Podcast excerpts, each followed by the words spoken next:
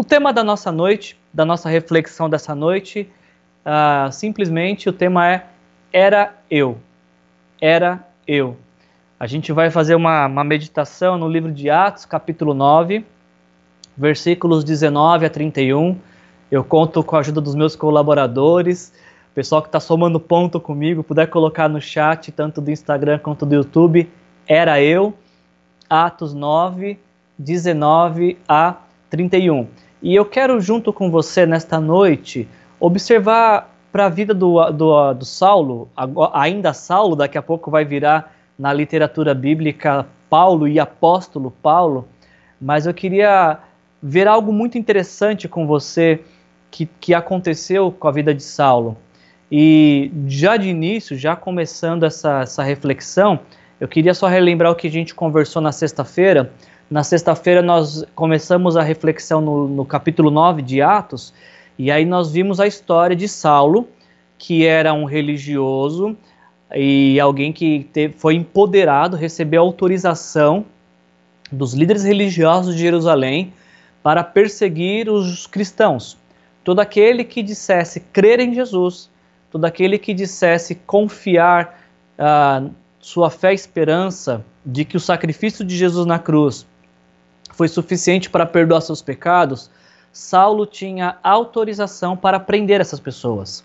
Uh, e inclusive alguns ele fazia negar a fé, ele forçava essa pessoa a negar a, as pessoas a negarem a fé.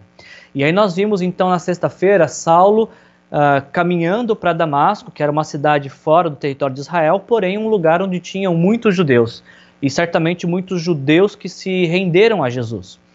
E aí então nesse caminho para Damasco, neste intuito de uh, prender os cristãos, algo muito interessante acontece. Paulo, Saulo, perdão, ele vai para Damasco para prender cristãos mas o que acontece ao contrário é, é Saulo que é aprisionado pelo amor de Jesus. Saulo sai para prender cristãos, mas chega em Damasco, ele é aprisionado pelo amor de Jesus. Ele é aprisionado pela pessoa de Jesus. E aí então a gente vai perceber naquela leitura de sexta-feira que Deus não estava ah, prioritariamente, penso eu, libertando e livrando os cristãos de Damasco da perseguição. O fim da perseguição foi apenas uma consequência secundária deste encontro de Jesus com Saulo no meio do caminho. O intuito principal do acontecimento de Atos 9, os primeiros versículos, é para que houvesse esse encontro entre Jesus e Saulo e que depois desse encontro Saulo jamais seria a mesma pessoa era o mesmo, porém diferente. Era o mesmo, era só o mesmo, só que uh, vivendo de uma forma completamente diferente do que vivia antes desse encontro com Jesus. A gente viu que Saulo uh, uh, teve um encontro com Jesus e Jesus havia dito sobre ele de que ele que era perseguidor seria um instrumento escolhido nas mãos de Deus para anunciar este amor de Jesus. E, e isso nos levou a pensar né, ah, sobre o que Deus deseja fazer através de nós. Algum momento na sua vida você já parou para se perguntar o que Deus quer fazer através de você, aonde você está? A gente lê essas histórias de, de Saulo, que depois virou Paulo, a gente vê a história de Pedro, que era pescador e virou apóstolo. A gente vê a história de vários personagens ao longo da história que alcançaram um grande renome e a gente pensa, bom, isso é para eles, né? Isso é um grupo seleto de pessoas privilegiadas que Deus decide usar. Mas eu preparando essa, essa, essa, essa reflexão desta noite, me vem à cabeça de que quando, quando Saulo sai de Jerusalém para Damasco, ele não saiu assim, bom, eu vou sair daqui de Jerusalém para Damasco, eu vou perseguir cristãos, mas se mudar alguma coisa no meio do caminho e Deus de repente quiser tocar no meu coração e me transformar no maior propagador do evangelho, tudo bem também. Não, Saulo não sai de casa é, pensando de que ele será um grande homem nas mãos de Deus. Eu estava ouvindo de manhã, de manhã não, todo dia ao meio-dia, eu estava ouvindo o Fernando, nosso amigo lá de Lagoa Santa, nosso irmão, e, e, ele falando isso sobre Pedro. Ele falou: quando Pedro foi pescar numa manhã, ele jamais imaginou que ao fim daquele dia ele teria largado todo o seu barco, seus negócios, para seguir Jesus. Ele não acordou de manhã e falou assim: bom, vou pescar, mas se Jesus me chamar, eu vou com ele. Não. Aconteceu durante o dia. E a mesma coisa aconteceu com Saulo durante o dia. E a mesma coisa acontece com diversas pessoas. Ah, é, nós não temos dimensão do que Deus é capaz de fazer através das nossas vidas. Eu tenho aprendido ao longo dos anos, parece que a gente vai aprendendo no meio do caminho. Pelo menos comigo foi assim. Quando eu entreguei minha vida para Jesus, eu tinha 16 anos. E eu não entreguei a vida para Jesus pensando, bom, eu vou me entregar para Jesus porque em pouco tempo eu vou me transformar em um, vou ser um pastor e aí vou pastorear uma das igrejas mais antigas da nossa denominação, da, da Aliança Cristã Missionária Brasileira. Não foi assim. Eu, na verdade, eu, eu, nem nunca me imaginei pastor. Eu não sabia no dia que entreguei a vida para Jesus que em algum momento Deus me chamaria para o pastorado. E quando Deus me chamou para o pastorado, no ano de 2002, Uh, eu não imaginei que eu, eu, eu, eu seria pastor em um outro lugar que não na igreja que eu fazia parte, na igreja Aliança da Vila, lá em São Paulo, que hoje está na Vila Leopoldina. Quando Deus me chamou para pastorado, eu pensei, não, ser pastor então aqui, na igreja da Vila, com esse grupo de pessoas com quem eu cresci, no grupo de jovens que me conhecem desde adolescente, jovem, é aqui que eu vou ser pastor. E de repente Deus mudou meus planos e me levou para Curitiba no ano de 2008. Então eu falei, bom, então agora eu acho que eu vou ser pastor aqui em Curitiba, né? Eu era supervisor de vendas de produtos médicos hospitalares e aí eu pensei, bom, então o que Deus quer da minha vida é que eu atue como supervisor de vendas e seja um bom profissional e, e reflita o amor de Jesus também na minha profissão e paralelo a isso vou atuar também como pastor em uma igreja aliança de Curitiba. E aí, então, de, de, no ano 2010, Deus mudou novamente a minha vida e me levou para Itatiba, interior de São Paulo. E eu pensei, bom, então agora vou ser pastor, agora de tempo integral e não mais atuando em duas profissões, não vou ser mais supervisor e pastor, vou ser só pastor. E aí, em 2010, comecei a pastorear em Itatiba e pensei que a coisa ia seguir assim, até que no ano de 2013, é uma longa história, talvez fique para uma outra live. Uh, Deus me direcionou para São José dos Campos no ano 2014, 18 de janeiro de 2014. Fui convidado para ser pastor dessa igreja linda, dessa gente tranquila, essa gente que não dá trabalho algum. E em janeiro agora fiz então seis anos aqui em São José dos Campos. Mas o que eu queria destacar para você é isso. Lá em 96, quando eu entreguei minha vida para Jesus, eu jamais imaginei que em 2020 eu estaria fazendo uma live e alcançando os cantos da terra, né? no caso, uma terra mais restrita, São José dos Campos, através desses, desses vídeos. Na verdade, tem mais gente. Tem gente de São Paulo com a gente, tem gente de Porto Alegre com a gente, e eu não sei mais quem está aí. Mas o fato é que nós não temos muita noção do que Deus vai fazer com nossas vidas quando nós nos entregamos a Ele. O fato é que quando nós nos rendemos a Ele e deixamos que Ele conduza nossas vidas, uh, Ele nos leva para onde Ele quiser. Somos como um barco à vela, aguardando o sopro do Espírito Santo de Deus sobre nossas vidas. E eu queria que nesta noite, assim você se visse e assim você se colocasse diante de Deus. Eu queria que nessa noite você falasse: Senhor, a minha vida é, é um pequenino barco à vela e eu peço que o Senhor sopre teu Espírito Santo sobre minha vida, me conduzindo para onde o Senhor quiser me levar. Olha isso, ó, tá vendo? Eu falei que a gente tinha chegado só em São Paulo e Porto Alegre, tem gente de Brasília também vendo a gente. Obrigado, turma de Brasília que está com a gente. A ideia é essa. Deixa o Espírito Santo de Deus te conduzir, deixa o Espírito Santo de Deus te levar para onde ele quiser. E aonde o Espírito de Deus te levar, esse vai ser o melhor lugar que você poderá estar. Saulo não tinha dimensão disso na sexta-feira, no começo de Atos, capítulo 9, mas ele vai passar a experimentar isso. uma vida soprada por Deus, uma vida inspirada por Deus, uma vida conduzida por Deus.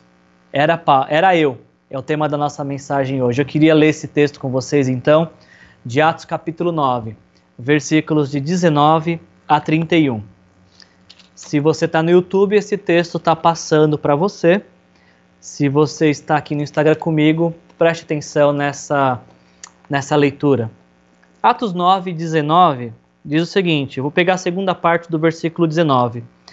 Ah, Saulo passou vários dias com os discípulos em Damasco. Logo começou a pregar nas sinagogas que Jesus é o Filho de Deus. Todos os que ouviam ficavam perplexos e perguntavam: Não é ele, o homem que procurava destruir em Jerusalém aqueles que invocam este nome? E não venho para cá, ou seja, para Damasco, não venho para cá justamente para levá-los presos aos chefes dos sacerdotes? Todavia, Saulo se fortalecia cada vez mais e confundia os judeus que viviam em Damasco, demonstrando que Jesus é o Cristo. Versículo 23 do capítulo 9 nos diz: Decorridos muitos dias, os judeus decidiram em comum acordo matá-lo, mas Saulo ficou sabendo do plano deles. Dia e noite eles vigiavam as portas da cidade a fim de matá-lo, mas os seus discípulos o levaram de noite e o fizeram descer num cesto através de uma abertura na muralha. Versículo 26 então nos diz que ah, quando chegou a Jerusalém, tentou reunir-se aos discípulos, mas todos estavam com medo dele, não acreditando que fosse realmente um discípulo.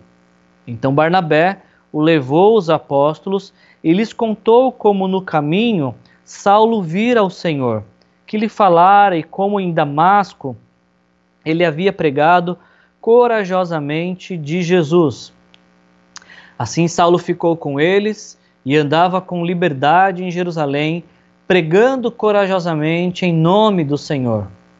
Falava e discutia com os judeus de fala grega, mas estes tentavam matá-lo. Sabendo disso, os irmãos o levaram para Cesareia e o enviaram para Tarso. E aí então o versículo 31 finaliza dizendo: uh, a igreja passava por um período de paz em toda a Judéia, Galiléia e Samaria. Ela se edificava e, encorajada pelo Espírito Santo, crescia em número, vivendo no temor do Senhor. Até aqui.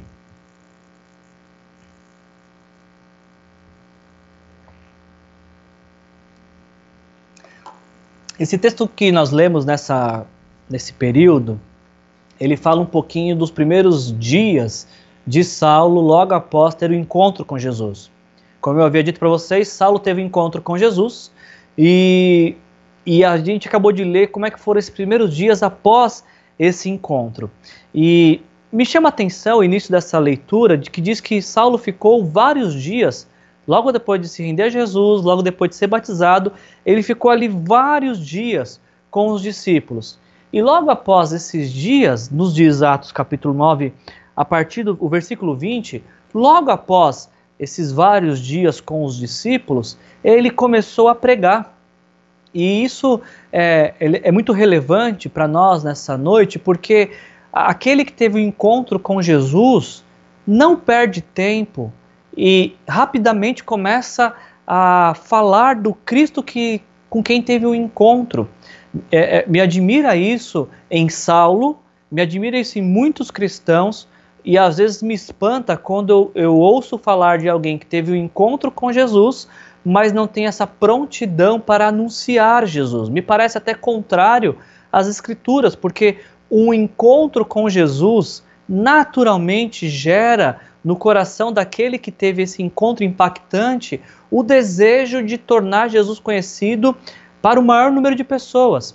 Me perdoem o exemplo muito ruim que eu vou dar, mas é o único que vem à minha cabeça agora. Quando a gente assiste um bom filme, quando nós vamos a um bom restaurante, quando nós moramos em um bom bairro, quando nós visitamos uma boa igreja na cidade de São José dos Campos, no bairro do Vista Verde, ah, geralmente a gente recomenda para uma outra pessoa. A gente fala: olha, você precisa ir em tal lugar, você precisa ah, conhecer tal pessoa. E a gente faz isso por quê? Porque foi muito bom para nós, porque ah, mexeu com a gente, porque falou ao nosso coração. E como eu disse para vocês, esse exemplo é muito simples, mas se a gente recomenda filmes, lugares, pessoas, quanto mais não devemos fazer recomendações sobre Jesus. Quanto mais não devemos falar daquilo que Jesus fez e continua fazendo em nossas vidas.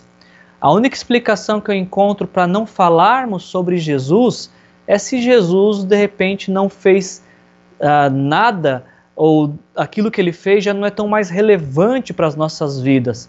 É como quem teve um grande encontro com Jesus e se apaixonou, uh, despertou por Jesus um grande amor, mas ao longo do tempo talvez esse amor se esfriou.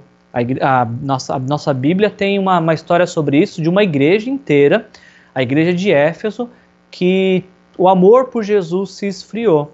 E é para essa igreja, você pode ler lá em Apocalipse 2, Jesus fala que eles precisavam voltar ao primeiro amor, voltar a ter o amor por Jesus como primeiro lugar. E é isso que eu vejo com, com Saulo. Ele está vivendo esse primeiro amor e a, a, a demonstração de que ele está vivendo esse primeiro amor é porque ele está anunciando para quem pode, para quem ele pode, sobre quem é Jesus, sobre o Jesus com quem ele se encontrou no caminho. Ah, ele passa alguns dias e eu imagino que esse dia que ele está passando, a, a sua forma de, de, de conceber Deus está sendo refinada, porque ele ganha uma nova lente agora para compreender Deus, que é Jesus. Então, esses dias que ele passa com o discípulo, talvez ele, algumas, alguns conceitos sobre Deus, algumas informações sobre Deus estão sendo esclarecidas para ele. E logo após isso, logo após ele compreender o mínimo que fosse necessário sobre Deus, através de Jesus, agora ele está proclamando. Esse é o processo do discipulado. Eu ouço sobre Jesus e depois eu anuncio Jesus. E você, talvez que está me ouvindo e que já teve um encontro com Jesus, você pode pensar assim: bom, é, eu não sou como você, Wilson, que, que estudou, que fez teologia, eu não sei muito do, da Bíblia para falar. Bom, mas se você souber quem é Jesus, o que ele fez por você na cruz, isso já é mais do que suficiente. Na verdade, é tudo o que você precisa anunciar. Quem é Jesus para você? O que, que ele fez na sua vida? De que forma o sacrifício dele na cruz tem mudado o seu viver diário? É isso que acaba que o apóstolo Paulo está fazendo. E isso me leva a pensar que todos têm o que aprender e todos têm o que ensinar. Por mais que eu estudei teologia, isso não me faz conhecer Deus por completo. Ninguém nunca vai chegar ao ponto de falar: bom, já conheço Deus suficiente, pode me perguntar qualquer coisa sobre Deus que eu vou te responder. Aliás, até me assusta quando alguém fala: Wilson, estava lendo a Bíblia aqui, quero te fazer uma pergunta. Eu me assusto porque eu não sei todas as respostas. Na verdade, eu sei poucas respostas sobre, sobre a Bíblia. Na maioria das vezes eu preciso falar: bom, deixa eu pensar um pouco sobre isso, eu preciso orar sobre isso, eu preciso também aprender sobre isso. Uh, eu tenho, eu, embora sou pastor há 23 anos, não, perdão, 23 anos não, sou pastor há, há um bom tempo já, já sou pastor, desculpa.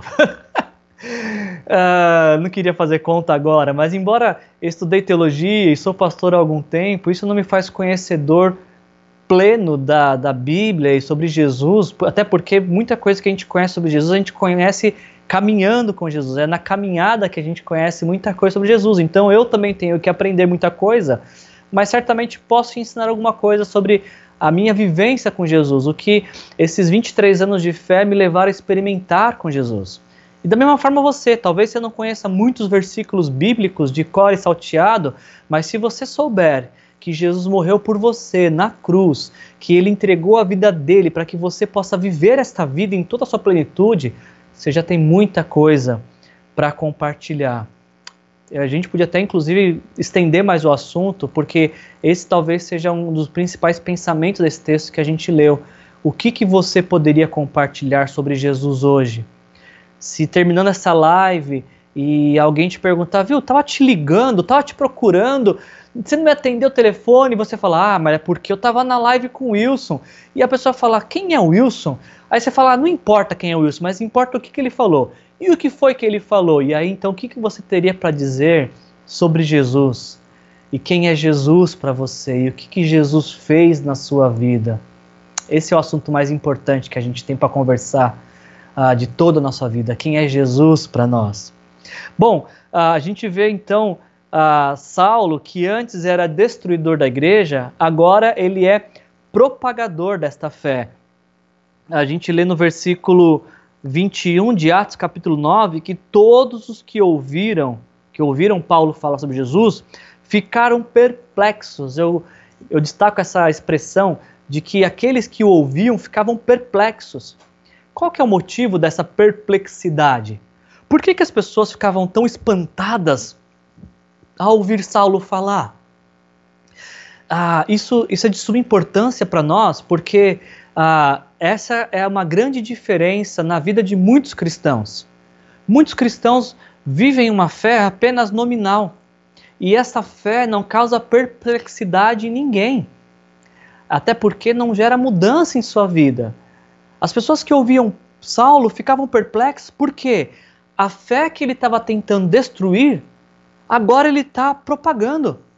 A fé que ele estava tentando eliminar da face da terra, ele deseja agora que a, a, a terra inteira ouça falar desta fé, deste Jesus. E é isso que causa tanta perplexidade. A mudança interior de, de Saulo, ela é refletida no exterior, em suas palavras, em suas atitudes, em suas ações. Saulo jamais seria chamado de perseguidor da igreja novamente. Por quê? Porque ele teve um encontro com Jesus. E encontros com Jesus precisam transformar drasticamente as nossas vidas e, e, algumas pessoas até confundem isso. Às vezes você ouve algumas umas histórias, alguns testemunhos de você vai conversar com a pessoa e falava como é que era a sua vida antes? Aí a pessoa quase solta fogos e confetes e conta com tanta empolgação as coisas que fazia, a vida é, conduzida pelo pecado e pela imoralidade e pelas coisas que aprontava e fala com muita empolgação e como curtir, e como era legal. E você fala, bom, mas e agora que você teve um encontro com Jesus? A pessoa murcha assim, ah, agora.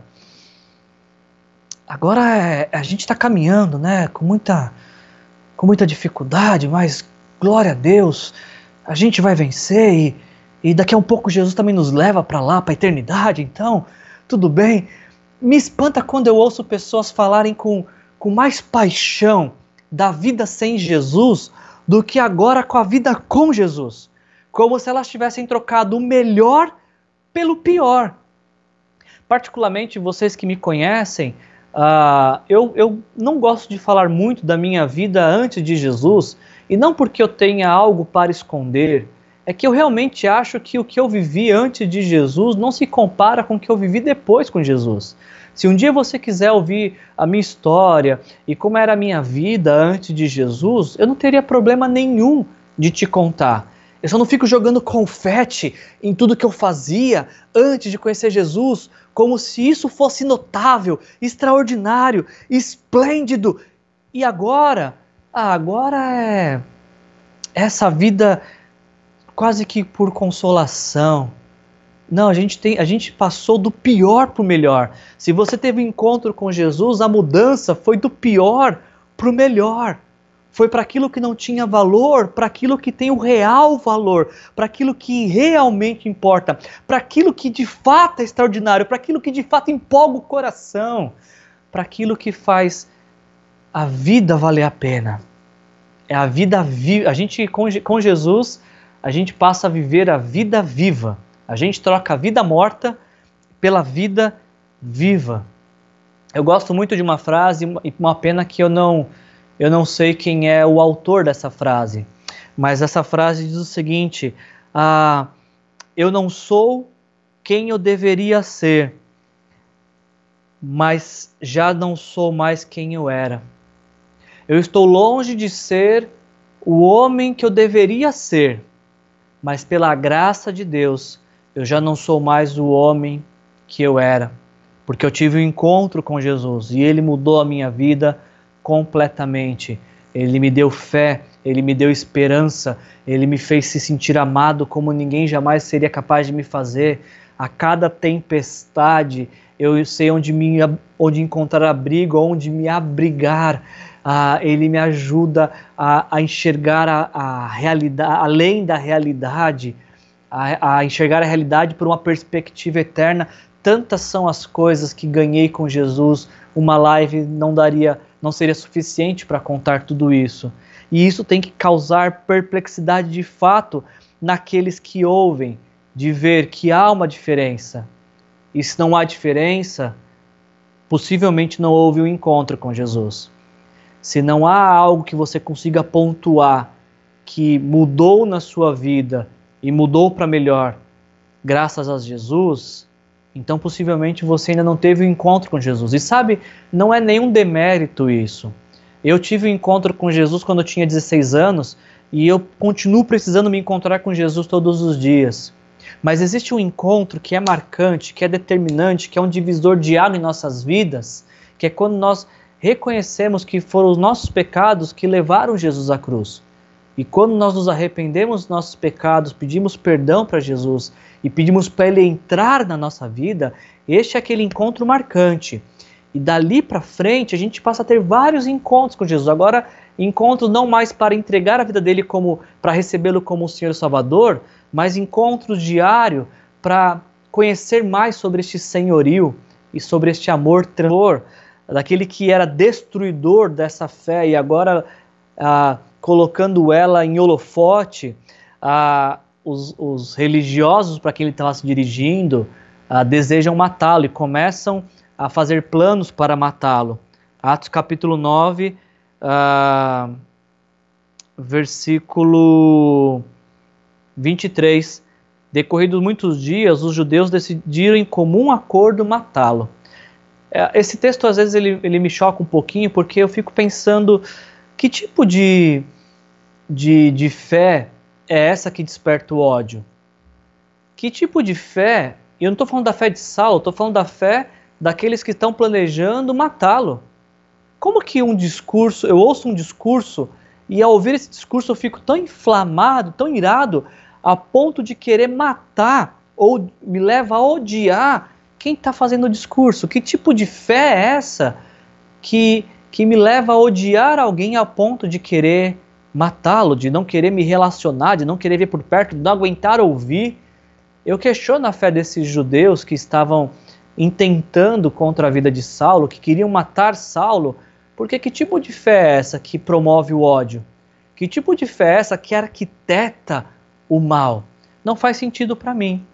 Em contrapartida, eu acho fascinante o fato de que Atos capítulo 9, versículo 24, diz que quando Saulo ficou sabendo do plano e que, que, as, que tinha uh, pessoas na porta da cidade vigiando porque queriam pegá-lo para matá-lo, uh, no versículo 25 diz que os seus discípulos o levaram de noite, fizeram um cesto uh, e o desceram através da abertura da muralha. Atos capítulo 9, versículo 25.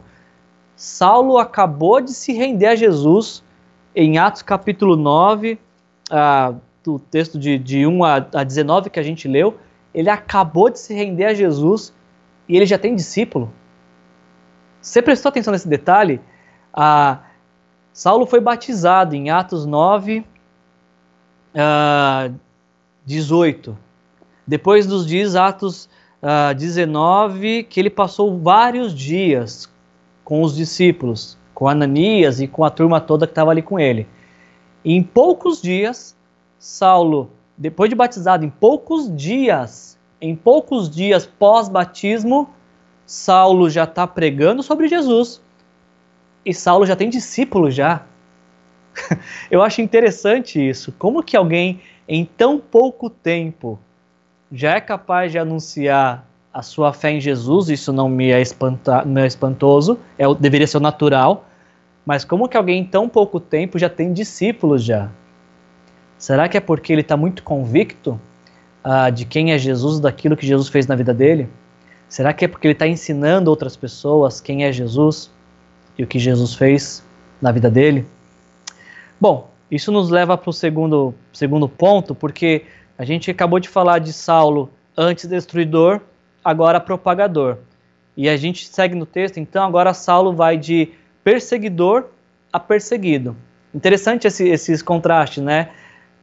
Paulo era, Saulo era uh, destruidor, queria destruir a fé. Agora ele é propagador da fé. Saulo era perseguidor e agora caminhando para o final da nossa nossa reflexão, ele passa a ser perseguido. Uh, nos diz Atos capítulo 9, versículo 26, que quando ele chega a Jerusalém, ele está procurando os discípulos, no caso aqui os apóstolos, aqueles que caminharam com Jesus. Está procurando por Pedro, por João, uh, por Tiago, por o, o Judas, uh, não o Iscariotes, mas o outro Judas. Está procurando por Simão. Ele quer encontrar com esses homens que caminharam com Jesus. E esses homens que caminharam com Jesus estão fugindo dele, estão fugindo dessa conversa. Ah, Saulo ele quer conversar, ele quer conhecer esses homens que caminharam com Jesus, mas esses homens estão com medo dele. E a razão é óbvia. Como é que eles vão saber que o maior perseguidor da igreja até aquele momento realmente se rendeu a Jesus? Para para pensar um pouquinho. Como é que os discípulos saberiam que isso não era uma armação? Que Saulo não estava uh, se fingindo uh, como um seguidor de Jesus, que não tinha fingido crer, uh, e aí, consequentemente, seu batismo foi uma farsa, para que ele pudesse ter uma aparência de discípulo, e aí sim chegar a ao centro da igreja daquele momento e, e matar e prender todos os apóstolos. Como é que os apóstolos saberiam que aquele encontro na estrada de Damasco com Jesus foi realmente transformador? Até o, o texto nos diz, Atos capítulo 9, versículo 26, uh, ah, ele tentou se reunir com os discípulos, mas todos estavam com medo dele, não acreditando que fosse realmente um discípulo. Pergunta: como que os apóstolos saberiam, podiam saber que Saulo era realmente um discípulo?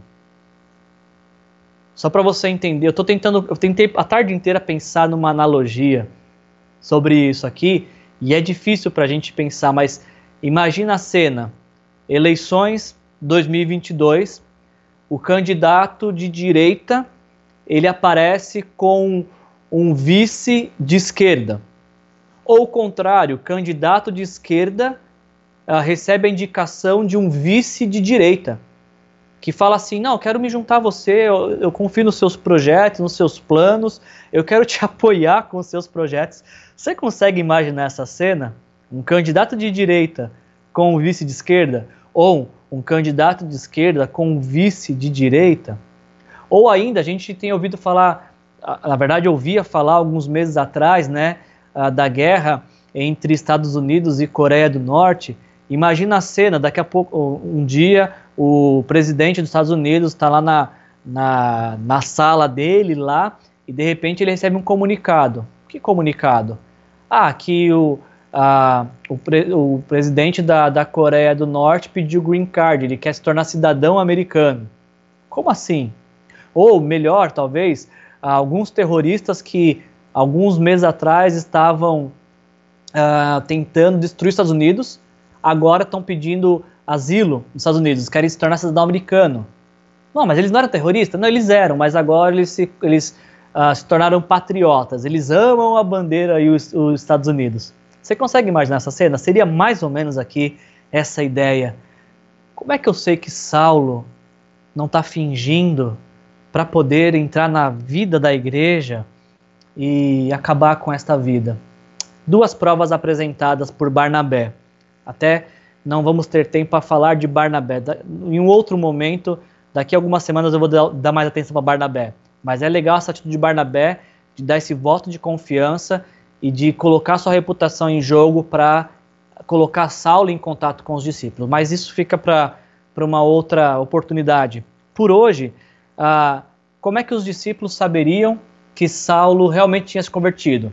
Barnabé apresenta duas, duas, duas provas. A primeira delas, Barnabé diz, ah, versículo 27, Saulo viu o Senhor.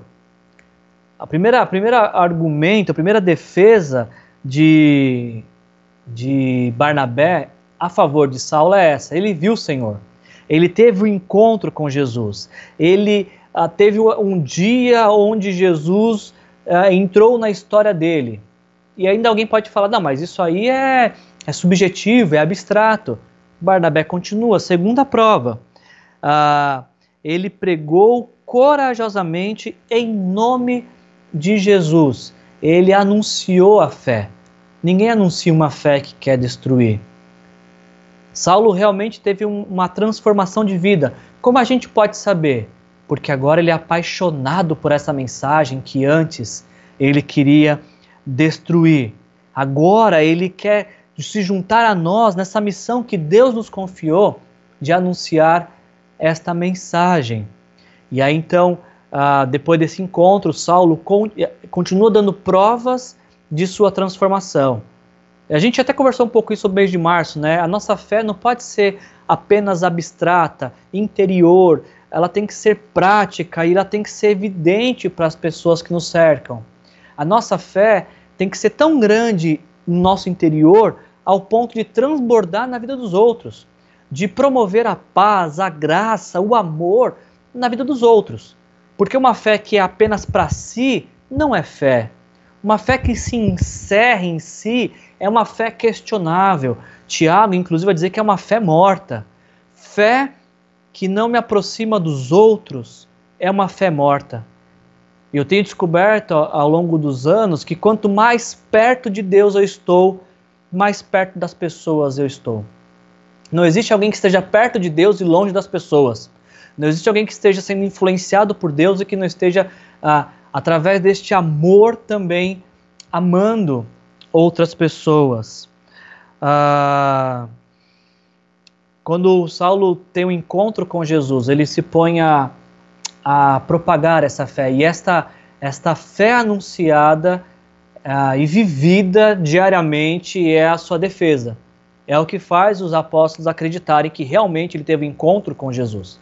E Saulo continua essa vida de fé, de pregação, mas aí, novamente, isso continua despertando o ódio de outros. Uh, não que ele tivesse dando motivo para ser odiado, ele simplesmente estava anunciando aquilo que ele cria, mas aquela religião que não aceitava um outro discurso passaram a odiar Saulo a ponto de querer matá-lo. Então, uh, Saulo tem que fugir e ele vai para a cidade de Tarso. Se você conhece um pouquinho a narrativa, você sabe que Saulo é conhecido como Saulo de Tarso, porque Tarso é sua cidade natal. Então, aqui em Atos capítulo 9, Saulo está voltando para casa. E ele, vai, ele só vai voltar a aparecer agora nas nossas narrativas, nos nossos devocionais, quando a gente chegar em Atos 11. De Atos capítulo 9, a partir do versículo 30, ele só volta a aparecer em Atos capítulo 11, quando Barnabé vai até Tarso para buscá-lo para uma missão, e aí então Paulo, Saulo vem a se tornar o Paulo que a gente conhece como apóstolo Paulo. Mas aqui há um período que a gente até chama na teologia de dos anos os anos obscuros de Saulo, os anos escondidos de Paulo, que a gente não sabe o que ele fez de Atos 9 a Atos 11. A gente sabe que de Atos 11 a Atos 15 se passaram uh, alguns anos até que ele sobe para o concílio de Jerusalém. Mas ah, de Atos 9 a 11 a gente não sabe o que ele fez. Na verdade, a gente não sabe muita coisa do que ele fez, mas uma coisa a gente sabe, porque em Romanos capítulo 16, ah, ele começa a listar um monte de parentes dele que vieram a se entregar à fé. Ah, certo? Não, não seria ah, forçar uma interpretação de imaginar que esse período que Saulo está em Tarso, na sua cidade natal, ele também transformou esse período em período de missão, de proclamar a fé para os seus. Ah, em Romanos capítulo 16 a gente vê uma lista de diversos parentes de, de Paulo que vieram a se render a Jesus. E eu creio que é fruto desse período, que é fruto desse momento que Saulo continua em missão, mas em família.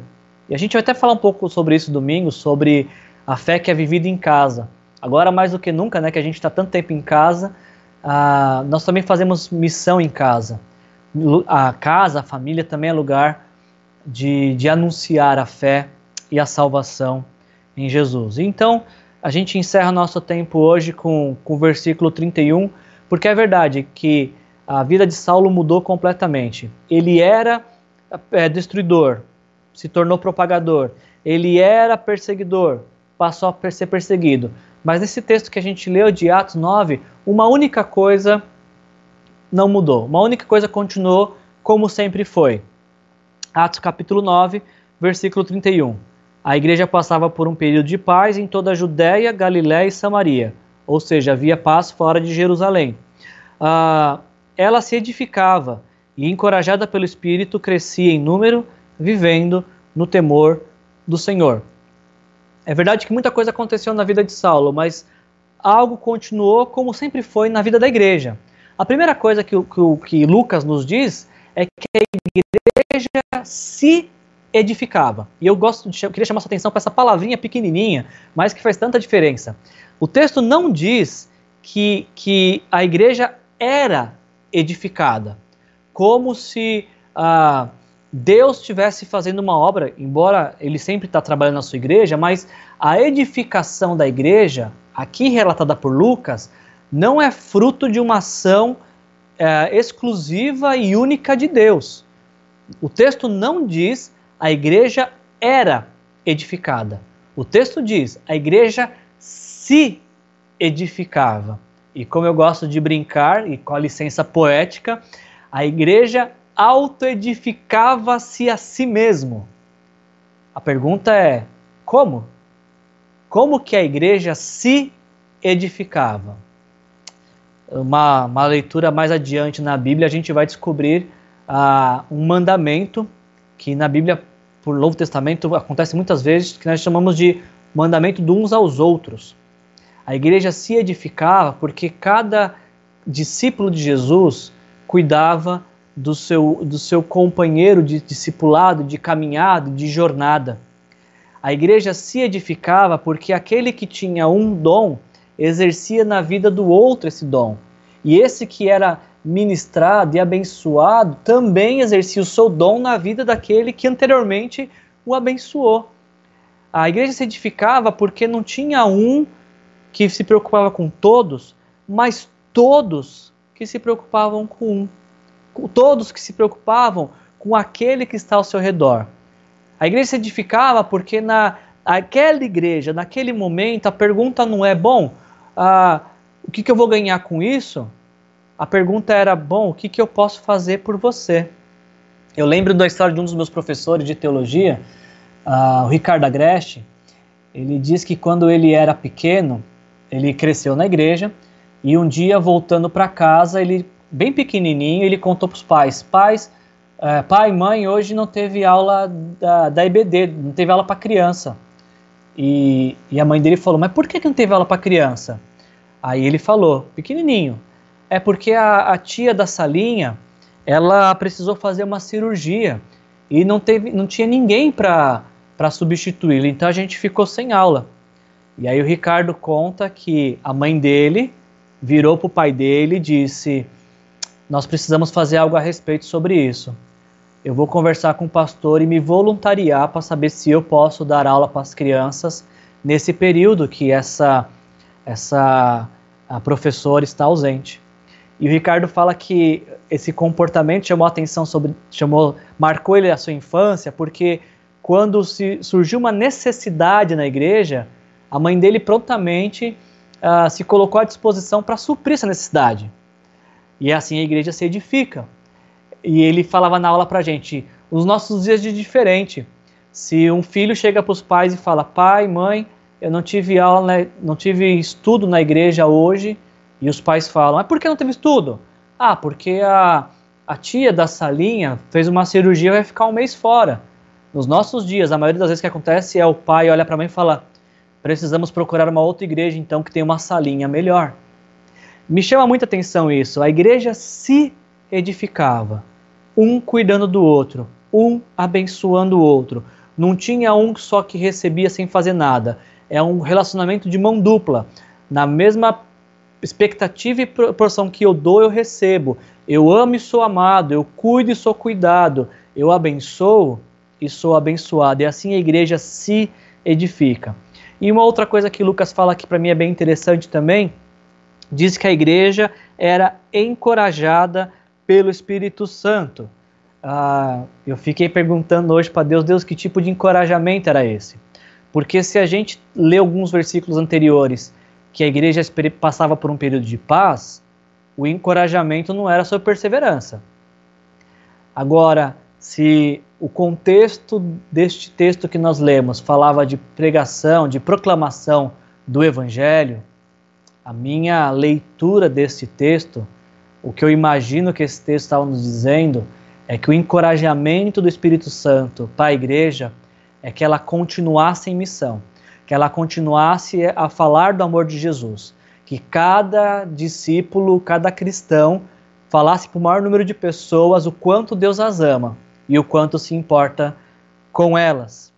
E aí, obviamente, a gente vê a sequência disso. O Espírito encorajava a igreja, e eu estou acreditando aqui que esse encorajamento é o encorajamento para proclamar a fé, e o resultado não pode ser diferente. A igreja, encorajada pelo Espírito, crescia em número nada mais natural. Igreja que é uh, que se edifica, igreja que é encorajada pelo Espírito Santo, nada mais natural que o crescimento numérico. Algumas pessoas falam: "Ah, mas o importante não é quantidade, é qualidade". E é verdade. A gente não está preso a números, porque realmente o importante não é qualidade, não é quantidade, é qualidade. Mas também é verdade que qualidade traz quantidade. Qualidade também traz quantidade. Então, uma igreja que está se edificando, que está sendo encorajada pelo Espírito Santo e atendendo esse encorajamento de proclamar a fé, vai crescer naturalmente. Por isso, plano de voo 2025, nós vamos anunciar a fé, nós vamos cuidar uns dos outros. E Deus vai fazer a parte dele de enviar as pessoas. Enquanto a gente estiver cuidando um do outro e enquanto a gente estiver falando para todos que nós conhecemos o quanto amamos Jesus, enquanto as pessoas estiverem olhando para nós e ver a diferença que Jesus fez em nossas vidas, o crescimento numérico vai ser automático. Não se preocupem com os números. Se preocupem com o cuidado mútuo e também com a proclamação da fé. E aí o texto encerra dizendo que eles viviam, viviam em ah, no temor do Senhor. A nossa live vai encerrando por aqui. Ah, não sei se eu terei tempo de encerrar com oração pelo Instagram, porque tem 15 segundos. Então vocês estão no Instagram, vocês podem fazer sua oração de, de encerramento. Eu vou encerrando aqui também com uma oração para quem está no YouTube com a gente. Pai, em nome de Jesus, obrigado, Senhor, por esta mensagem. Obrigado, Senhor, por esse texto. Obrigado pelo tempo que passamos juntos, Senhor. Peço que o Senhor nos abençoe, Pai, nos ajudando a compreender a necessidade que nós temos de, de ter um encontro contigo e de que esse encontro seja transformador. Transforma a nossa vida, Senhor. Nos leva a experimentar da vida de Jesus em nós e que as pessoas que estão ao nosso redor também possam perceber a Sua presença em nossas vidas. Eu tenho certeza, Senhor, que essa palavra que nós lemos ela ainda se aplica aos nossos dias, Senhor. Enquanto nós estivermos nos edificando, e enquanto nós estivermos sendo, dando ouvidos à voz do Espírito Santo, certamente o Senhor vai acrescentar pessoas à, à nossa, nossa família, Senhor. Vamos levar essa mensagem de amor e de salvação, de perdão dos pecados a muitas e muitas pessoas, Senhor. Obrigado por cada pessoa que está aqui conosco, Senhor. Obrigado por cada pessoa que está assistindo essa mensagem. Que essa mensagem encontre corações uh, necessitados e traga a paz do Senhor e a compreensão do quanto o Senhor as ama, Pai. Essa é a minha oração. Em nome de Jesus. Amém. Pessoal,